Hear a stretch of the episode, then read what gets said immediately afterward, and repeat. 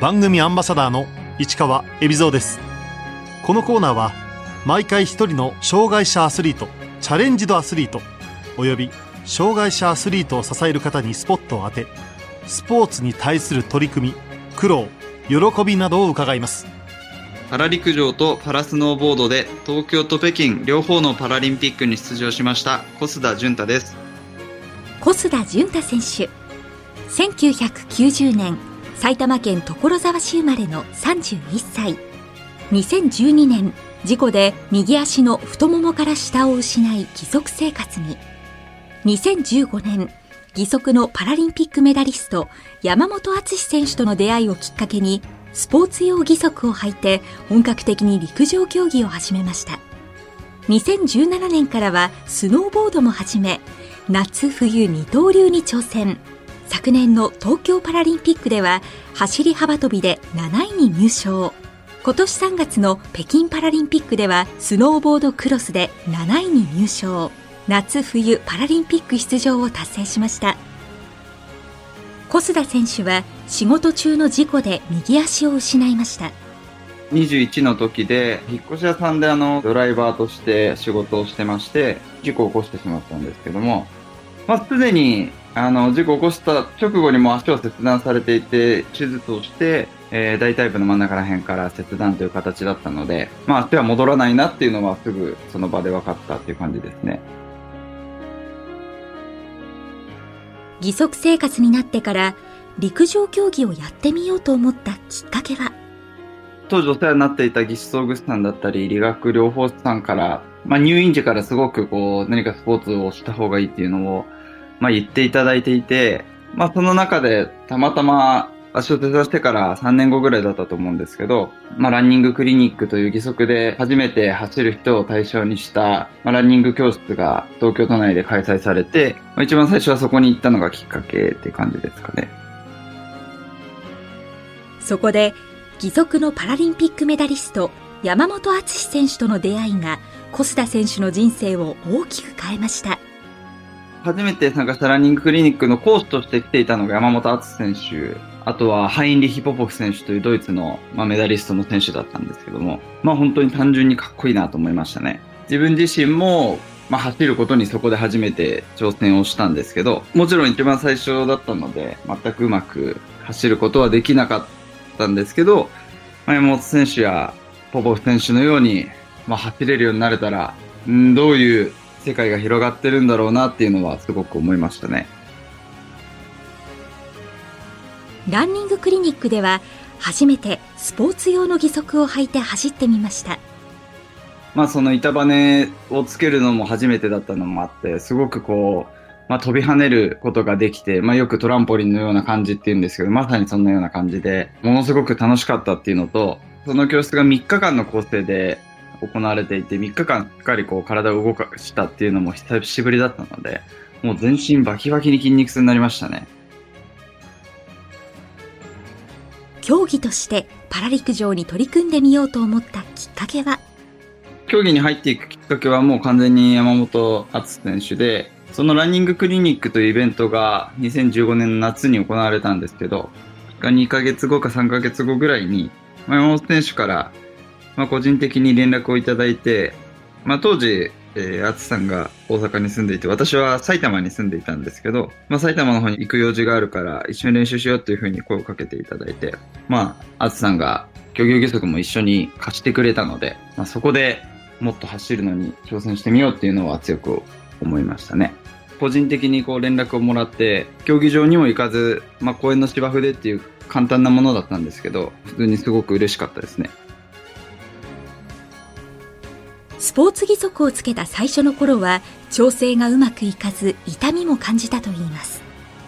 最初の頃は本当にこう義足が合わなくて義足が痛くてあとは義足が脱げてしまうっていう現象がすごく頻繁に起こっていて、まあ、切断してからもそのランニング教室に行くまでは2年間3年間ぐらいはあんまり義足を履かずに生活をしてたんですけどまあ走るためにも履くしかないっていうところで義足を履き始めてで、ようやくその義足の調整がうまくいき始めたのかなって思うのが、まあ、2019年頃だったと思うので、まあ、未だにこう作り変えて、作り変えてっていうのを繰り返していて、今もまさにソケットを作り変えている最中なんですけど、自分の体の状況もどんどん変わっていくので、まあ、都度、まあ、合わせていくしかないのかなっていう感じですね。走り幅跳びの場合、通常の飛び方と義足で飛ぶ時の違いは？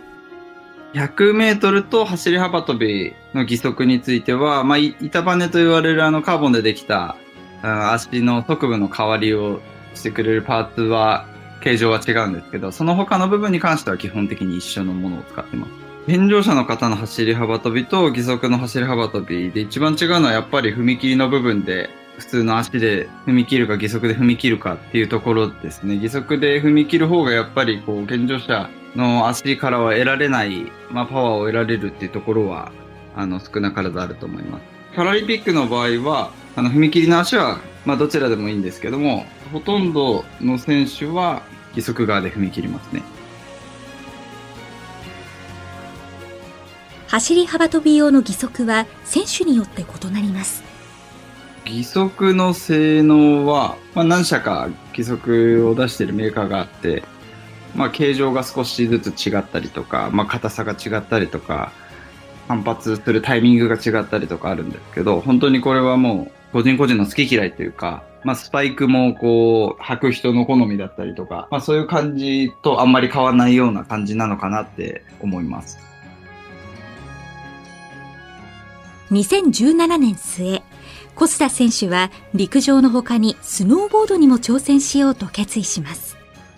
最初、ネットニュースで山本選手が国内大会で優勝したっていうニュースを見て、自分の中では山本選手を目標としてやっていたので、まあ、さらにこうスノーボードでも日本一になってしまうのかっていう衝撃をものすごく受けまして、まあ、勝手にこれはもう自分もすぐやるしかないって思ったのが一番最初のきっかけですね。スノーボードは足を固定して滑る競技ですが、義足で滑る時の違いは？まあ、スノーボードの板とまあ、ビンディングとブーツ自体はこう健常者が使ってるものと同じものを使うんですけども、まあ、歩行用と走る用とはまた全く違った義足を使うので、そこの扱いっていうのは、まあ、最初ものすごく苦戦しましたし、まあ、今でも義足の種類を変えたりとか、いろいろ角度だったりとか長さを変えながら未だにやっているっていう感じですね。小須田選手は2019年の春から練習拠点と職場を関東から大阪に移しました。東京パラリンピック2020年開催だったので、まあ、そこに向けて佳境に入るというタイミングで、まあ、山本選手に相談をしてじゃあ一緒に大阪で練習したらいいんじゃないっていうのを言ってもらって、まあ、東京パラリンピックに向けてより自分を高めるために大阪に移ったっていう感じですね。2016年にまあオープンハウスに入社をして、まあ、今もオープンハウスの社員としてまあ、競技をやらせていただいてるんですけども、その19年のタイミングで、まあ、かなり無理を聞いてもらって、大阪の支社に移動をさせてもらったって感じですね。小須田選手は国際大会への出場経験がありませんでしたが、厳しい基準をクリアし、東京パラリンピックへの出場を決めました。陸上の方ではもう、あの、アジア選手権だったりとか、まあ、世界選手権っていうところにも全く自分は出場の資格を得ることができずに、まあ、東京パラリンピックが1年延期をされて2021年の開催になったことで、選考方法も結構ガラッと変わったものになって、変更が自分にはものすごく追い風になって、2020年から21年で、まあ、記録を伸ばすことができて、まあ、本当に運よく選考基準に、まあ、引っかかることができたっていう感じですね。大会本番コスタ選手は走り幅跳びで自己新記録の5メートル95を飛んで7位に入賞しました自分の当時の記録からしても一番最高位だったのかなっていうふうに思いましたし、まあ一応自己ベストを出すことができたっていうので嬉しかったんですけど、やっぱり6メートルを飛ぶっていうところを一つ年の大きな目標にしていたので、そこが達成できなかったのは少し悔しかったという気持ちもあります。国際大会が初めての経験だったので、まあ、ものすごく本当に楽しくて、まあ、トップクラスの選手と競ったのも初めてだったので、ようやく山本選手と同じ、うん、土俵で戦うことができてるなっていうのは、はい、感じましたね。一方、陸上の100メートルは予選で敗退。初めて世界のトップクラスと一緒に走ったことは貴重な経験となりました。100メートルに関してはもう本当にタイム的には全く世界のトップと戦えないところにいた中で、まあ100メートルも出させてもらったので、まあ前日にこう走り幅跳びでもう本当に出力しきっていた部分もあって、まあ自分自身の走りすらできなかったので、悔しかったっていうのはありますけど、やっぱりこう世界の舞台で、まあ世界のトップの選手と一緒に走れた経験っていうのはものすごく大きな経験になったかなっていうふうに思います。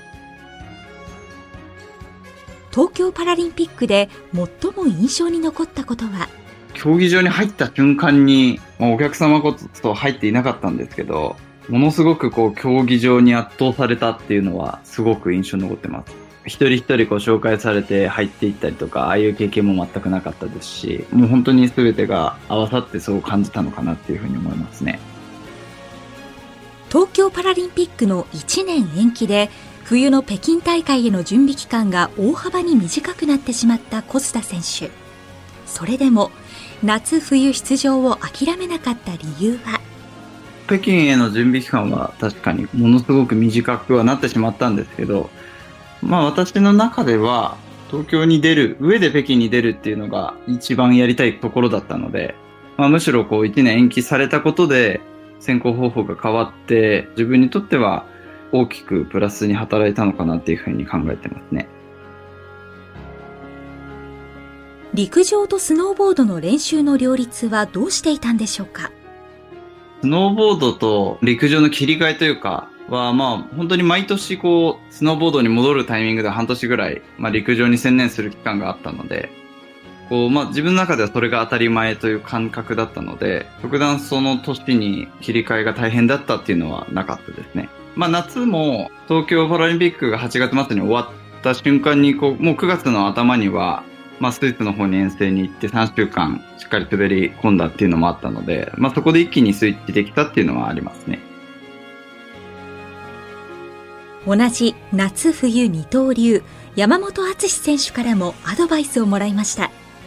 夏から冬の切り替えに関しては特にこう、ワさんが言ってるのはなかったんですけど、まあ冬から、逆に冬から夏は、夏の体に戻すのがきついっていうのは常々言っていたので、そこはこれからも夏と冬を継続してやっていく上で、ものすごく大きな課題になってくるかなっていう感じますね。北京パラリンピックへの出場が決まった時の心境は？北京の選考に関しては、まあ、クラスが3クラスあって、ざっくり言うと硬い切断のクラスと、大体切断のクラスと腕の切断のクラスなんですけど、北京の開催の1年前ぐらいにはすでにこう、日本に、国に枠が来ている状態だったので、東京の時の枠が全くわからない状態でっていう状況とは全く違って、まあある程度こう自分が出場するっていうところを、そんなにこうスノーボードはドキドキしながら待っていたというよりは、かりレベルアップしていって、北京で結果を出すっていうところにフォーカスできたかなっていう感じですね。結果は、スノーボードクロスで7位に入賞、バンクドスラロームで10位でした。この成績については、まあ実力通りの結果だったのかなというふうに感じています。えっと、冬の方は本気で結構メダルを目指して、表彰台を目指して、やっていたところはあったんですけども、スノーボードクロスが先に競技を行ったんですが、まあ、スノーボードクロスの予選の前日にこう転倒してしまって、まあ、足首と首を怪我してしまっていて、一本もいい滑りができずに終わってしまったっていうところはあるんですけど、まあ、その怪我をしてしまったっていうところも含めて、まあ、自分の実力かなというふうに思うので、今回の結果はまあ、自分の実力通りの結果だったというふうに思います。小須田選手は今後も陸上とスノーボードの夏冬二刀流を続けていく考えです。東京、北京とあのパラリンピックに出場することができて、スタートラインに立てたのかなっていうのは、まあ感じてはいるんですけども、北京の大会の当日にも怪我をしてしまって、で、今、ようやくこう、走るということを、ようやくこう2ヶ月ぐらいかかって、ようやくスタートできた状況で、全くあの、陸上の方に関してはもう完全にマイナスになってしまったっていうところが今、正直状況はあるので、うまく両方とも競技を続けていく上で、まあ、いきなりやって怪我をしてしまわないような、しっかりとこう自分の中でコントロールしながらやっていかないといけないなっていうのは、二つの大会を通してすごく感じたところです。まずは、パリパラリンピックに向け課題は今回、まあ、北京を終えて増量しようというふうに決めて、まあ、本当に肉体改造してパワーアップを図るっていうところを、まあ、今年の一番大きなテーマに掲げているので、食事の改善だったりとか、まあ、トレーニングの量を増やしたりとかをしながら、しっかりここから、まあ、トレーニングをしていければなっていうふうに思ってます。東京の時に比べれば4キロから5キロぐらい、まあ、体重は増えてきていて、まあ、北京の時からはプラス2キロぐらいですかね。今はまあ66キロ台ぐらいなんですけど、まあ、もうちょっとですかね、72キロぐらいまでは増やしていければいいかなって考えてますね。コスタ選手にこれからの夢を伺いました。私自身もですね、やっぱり、まあ、山本篤選手という方に出会って、まあ、何もない状況からパラリンピックに出るというところまでまあ、たどり着くことができたので、まあ、本当にスポーツには人の人生を変えられる力があるっていうところを自分自身の体を通して感じることができているので、まあ、義足の子供たちだったり、まあ、義足で足を失って悲観的になってしまっている方だったりはもちろんですけど、健常者の普通の方でもですね、まあ、そういったところの発信だったりとかも今後はやっていきたいなというふうには思ってます。コスタ選手にパラ陸上の魅力を伺いました。パラ陸上の魅力は、まあ本当に健常者の陸上と変わらないスポーツとしての 100m の白熱したレースだったり、まあ、走り幅跳びもダイナミックなジャンプだったり、それに加えてパラリンピック競技であるので、まあ、義足を使っている選手がいたり、視覚障害、目が見えない選手がいたり、車椅子、まあ、100メートルでしたら車椅子で競技をする選手もいますし、まあ、体にハンディを抱えた選手が工夫をしながら競技をしているところは、まあ、本当に大きな魅力なのかなっていうふうに思います。スノーボードの魅力は？自分の場合は義足なので、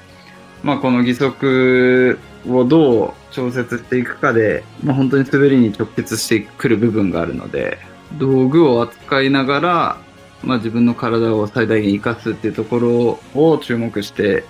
まあ、見ていただけたらいいのかなっていうふうに思いますね。